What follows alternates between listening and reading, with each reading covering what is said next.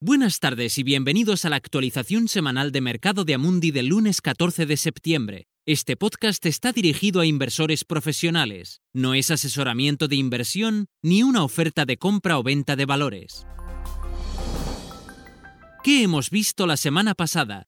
Las bolsas mundiales han tenido un comienzo flojo en septiembre. Estados Unidos en particular, después de liderar al resto del mundo en agosto, parece haber perdido algo de impulso.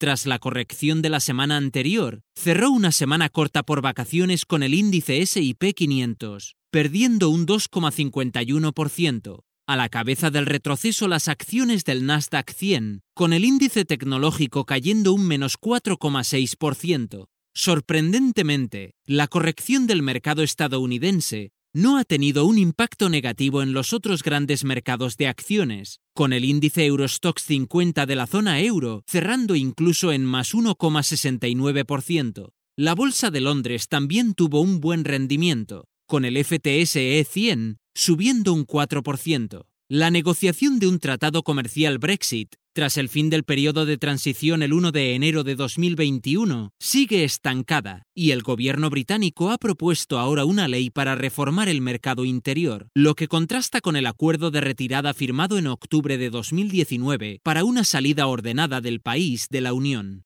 a tener en cuenta esta semana. Tras reanudar sus reuniones el BCE la semana pasada, después de las vacaciones de verano, los otros bancos centrales principales se reúnen esta semana, con el Comité de Política Monetaria de la Reserva Federal el martes y el Comité de Política Monetaria del Banco de Inglaterra el jueves. Las previsiones de la Reserva Federal sobre inflación y crecimiento el miércoles por la noche serán observados con especial atención. Estas serán las primeras desde que el presidente Jerome Powell dijo que la Reserva Federal sería más tolerante con los aumentos temporales de la inflación en el futuro. En cuanto a la medición del estado de la recuperación económica en todo el mundo, tendremos datos sobre la producción industrial en la zona euro para julio y datos sobre China y Estados Unidos para agosto, junto con el índice de confianza ZEW alemán para septiembre. Una cosa más, la ópera regresa a la escala de Milán el martes, con Zubin Meta dirigiendo la Traviata. Gracias por escuchar la actualización semanal del mercado de Amundi. Volveremos el próximo lunes. Este material se proporciona solo a clientes profesionales, incluidos los intermediarios financieros, y no está destinado al público. Este material es solo para fines informativos, no es una recomendación, análisis financiero o asesoramiento, y no constituye una solicitud, invitación u oferta de compra o venta de cualquier seguridad o servicios.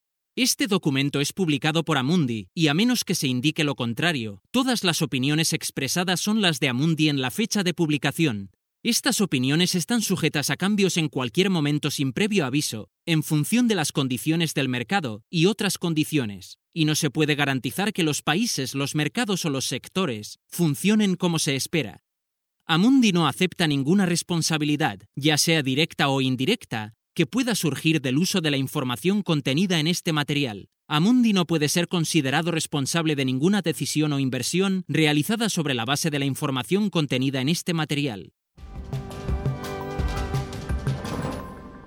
Este material está dirigido únicamente a inversores profesionales, incluidos los intermediarios financieros. No está destinado al público en general. Este material tiene fines informativos únicamente. No es una recomendación, análisis financiero o asesoramiento, y no constituye una solicitud, invitación u oferta de compra o venta de ningún valor o servicio. Documento publicado por Amundi, y salvo que se indique lo contrario, son opiniones de Amundi en la fecha de publicación. Estas opiniones están sujetas a cambios en cualquier momento y sin previo aviso en función de las condiciones del mercado y otras circunstancias, y no se puede garantizar que los países, los mercados o los sectores se comporten tal como se espera. Amundi no acepta ninguna responsabilidad, ya sea directa o indirecta, que pueda surgir del uso de la información contenida en este material. Amundi no se responsabiliza de ninguna decisión o inversión realizada sobre la base de la información contenida en este material.